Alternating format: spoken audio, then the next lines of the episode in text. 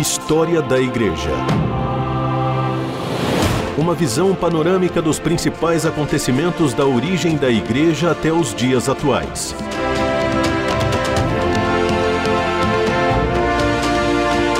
Apresentação do pastor e historiador Marcelo Santos. Seja muito bem-vindo e muito bem-vinda mais uma vez ao espaço História da Igreja, esse lugar onde nós conversamos sobre os fatos, personagens, enfim, tudo aquilo que faz parte da nossa história, da nossa caminhada. Eu quero agradecer a você pela sua audiência aqui na RTM e dizer que é uma alegria ter você com a gente nessa caminhada e nesse processo. Agora, principalmente quando nós estamos conversando sobre os pré-reformadores, o período que antecede a reforma protestante, é muito importante ter você aqui para conhecer esse momento histórico que é tão desconhecido. A gente ouve falar muito sobre reforma protestante, e geralmente começa a falar disso a partir de Martinho Lutero. Mas como a gente conversou nos últimos programas, existem personagens que são muito importantes nesse processo, né? Como John Wycliffe, uh, John Hus. E hoje eu quero conversar com você sobre um outro personagem bastante importante chamado Jerônimo de Savonarola, ou Girolamo de Savonarola. Ele era o terceiro filho uh, de sete de uma mesma família, nasceu de pais cultos, mas também mundanos, mas gente que tinha uma grande influência. Seu avô paterno era um famoso médico na corte do Duque de Ferrara e os pais de Jerônimo planejavam uh, que o seu filho ocupasse o lugar do avô. No colégio, ele era um aluno muito dedicado, muito esforçado, mas os estudos de filosofia, uh, e sobre Platão e Aristóteles, acabaram deixando Jerônimo com a alma é, muito entristecida, né? Foram sem dúvida os escritos de Tomás de Aquino que mais o influenciaram, né? Além, obviamente, das escrituras sagradas. Ah, e esses ah, estudos de Tomás de Aquino e a leitura das escrituras o influenciaram muito a entregar inteiramente o coração e a sua vida a Deus. Quando ainda menino, ele tinha uh, o costume de orar, né? E à medida que foi crescendo, isso foi se intensificando, e em contrapartida, a igreja vivia esse processo de decadência que a gente tem conversado aqui, né? Uma igreja, e a gente fala de igreja institucional uh, romana, ela, essa decadência cheia de toda a qualidade de, de, de pecados, enfim, luxo, ostentação, riqueza, e isso gerava um contraste muito grande com a profunda a pobreza que tomava conta da maior parte da população na época. Isso trazia tristeza ao coração de Jerônimo.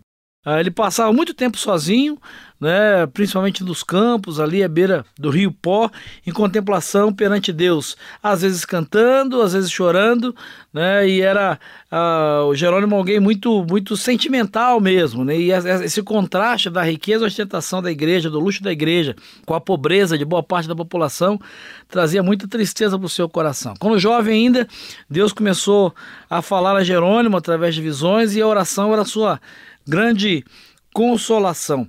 Houve um tempo em que Jerônimo começou a, a namorar uma certa moça da cidade de Florença, mas quando ela mostrou né, é, achar que era desprezo, né, alguém da família dela se unir com a família de alguém como a família de, de Jerônimo de Savonarola, ele acaba abandonando para sempre a ideia de se casar, teve uma decepção amorosa, se é que a gente pode é, dizer dessa forma. Né? Ele volta à vida de intercessão, à vida de contrição e enojado do mundo, né, desacontado com todas essas histórias, ele resolveu abraçar a vida monástica. História da Igreja. Personagens e processos históricos para compreender o presente a partir da experiência do passado.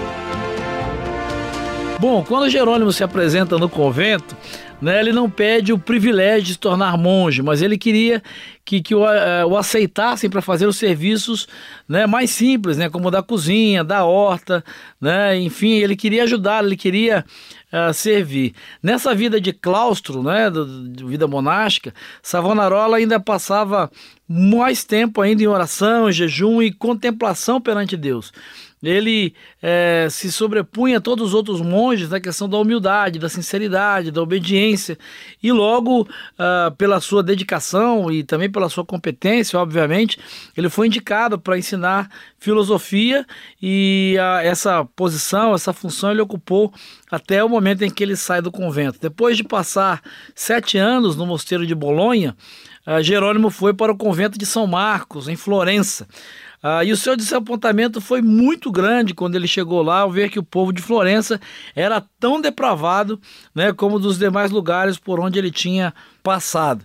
Ao completar um ano nesse convento de São Marcos, ele foi apontado, foi indicado como instrutor né, dos noviços, daqueles que chegaram, e depois foi designado como pregador do mosteiro. Apesar de ter a seu dispor uma excelente biblioteca, ele se utilizava cada vez mais da Bíblia mesmo, é, como seu livro de instrução, e é a partir da Bíblia que tirava os seus maiores né, ensinamento. Ele sentia-se cada vez mais aterrorizado é, com a ideia da vingança do dia do Senhor que se aproximava e às vezes ele se entregava a esbravejar, a pregar de forma ousada né, do púlpito contra essa impiedade, essa vida depravada que o povo levava. Ah, e por conta disso, obviamente, ele não tinha uma audiência muito grande, ele não tinha um público muito grande. E eram tão poucos os que assistiam às suas pregações que ele resolveu se dedicar ah, exclusivamente ah, ao cuidado com os noviços, né, com aqueles que eram, estavam iniciando no mosteiro. Contudo, né, ele não teve como resistir ao chamado de Deus para sua vida, ao chamado de Deus para o seu ministério. Né? Certo dia, ao dirigir-se a uma feira, uma feira pública, repentinamente, segundo ele mesmo narra, em uma visão, ele viu os céus abertos e diante dos seus olhos, né, ele viu todas as calamidades que viriam sobre a, sobre a igreja. E nesse contexto dessa visão, né, ele teria ouvido uma voz do céu lhe ordenando que anunciasse essas coisas ao povo, e ele é, define que é nesse momento que acontece o seu chamado ministerial, o seu chamado, vamos dizer assim, profético. Né? Ele tinha certeza e a convicção de que essa era uma visão vinda da parte de Deus sobre a vida dele. E ele começa então novamente a pregar com aquele, aquela ousadia, com aquele vigor, né, como alguns costumam dizer, alguns historiadores, aquela voz de trovão. E sobre esse novo direcionamento mesmo divino, ele começa a pregar diretamente condenando o pecado. Isso era feito com tanto ímpeto, com tanta força, que muitos dos seus ouvintes depois né, é, é saíram dali impactados, né, saíram atordoados nas ruas, chocados com as verdades que eram proferidas por Jerônimo de Savonarola. Era uma coisa muito comum durante seus sermões, homens e mulheres de todas as idades, todas as classes, começarem a chorar, impactados pela autoridade com que Jerônimo pregava os seus sermões. História da Igreja. O passado e o presente contam a história da Igreja nos tempos atuais. Bom, a gente percebe aí na sua caminhada, né, na caminhada de Jerônimo de Savonarola, que o seu ardor na oração ia aumentando dia após dia, né? E nesse processo de pregação contra o paganismo, contra os pecados do povo, enfim, né? E frequentemente orar, ele tinha experiências de êxtase mesmo, né? E quase algo pentecostal, se a gente pode usar essa expressão mas eram manifestações, eram, eram momentos mesmo de êxtase diante de Deus. Certa vez, enquanto ele estava sentado no púlpito, ele teve uma visão durante a qual ficou imóvel por cinco horas, enquanto, segundo dizem os relatos, seu rosto brilhava, né, e os ouvintes na igreja contemplavam aquela cena. Em toda parte por onde Savonarola pregava seus sermões contra o pecado, começaram a produzir um grande terror nas pessoas. Os homens mais cultos começaram então a assistir às pregações em Florença e foi necessário então realizar as reuniões né, em Duomo, que era a famosa catedral, né, onde continuou a pregar durante cerca de oito anos. O povo se levantava né, muitas vezes à meia-noite e esperava na rua até a hora da catedral abrir, simplesmente para ouvir os sermões de Jerônimo de Savonarola. E havia um líder político, obviamente isso aí afeta, né? Pregar contra a corrupção, pregar contra o pecado, isso vai mexer é, com os poderes né, constituídos. E havia um regente de Florença, um líder da cidade, que era é, corrupto, chamado Lorenzo, Lorenzo Médici, e ele é, tentou de todas as formas se aproximar uh, ou, calar Jerônimo de Savonarola. Né? A bajulação, tentou ameaçar, uh, tentou induzir Savonarola a desistir de pregar contra o pecado, né? e principalmente de pregar, né, de Savonarola que pregasse contra aquilo que o próprio regente fazia, né, seus, seus desmandos e, e etc. Por fim, vendo que, que isso não tinha jeito, uh, ele vai contratar o Frei Mariano, que era um famoso pregador, né, para pregar contra Jerônimo de Savonarola. Esse Frei Mariano, que foi contratado aí pelo regente de Florença, pregou um sermão, mas o povo não prestou a menor atenção na sua eloquência e astúcia, e ele desistiu de pregar e abriu mão eh, de encarar todo esse processo. A essa altura, né, Savonarola, ele profetizou que Lorenzo, né, que era o regente de Florença, o Papa e o rei de Nápoles morreriam dentro de um ano, o que acabou realmente acontecendo. Né? Depois da morte de Lorenzo, Uh, Carlos VIII, rei da França,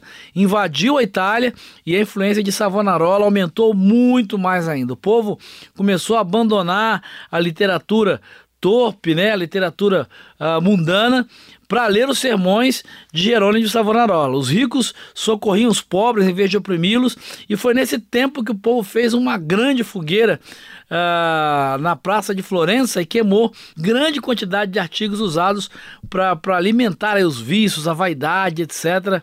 E é interessante que houve uma, uma, uma, corrida muito grande ao auditório da Catedral de Duomo para ouvir Jerônimo de Savonarola. O que é interessante, o que chama atenção na vida desse grande pré-reformador, é que apesar dele continuar até a morte a sustentar muitos dos erros da Igreja Romana, ele ensinava que todos que são realmente crentes devem permanecer nessa verdadeira igreja. Contudo, o sucesso de Savonarola foi muito curto. Ele foi ameaçado pela igreja, excomungado e, por fim, no ano de 1498, por ordem do Papa, ele foi enforcado e queimado em praça pública.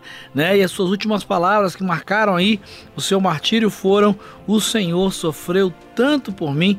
E com essas palavras ele terminou a sua jornada e terminou a história de um dos maiores e mais dedicados mártires de todos os tempos, os grandes pré-reformadores que preparou o caminho para que Martinho Lutero é, realizasse a reforma protestante. Mas isso aí é uma outra história, uma outra história que nós vamos conversar num próximo programa. Um grande abraço, até lá e que Jesus te abençoe. História da Igreja uma visão panorâmica dos principais acontecimentos da origem da Igreja até os dias atuais. Produção e apresentação: Pastor Marcelo Santos. Realização: Transmundial.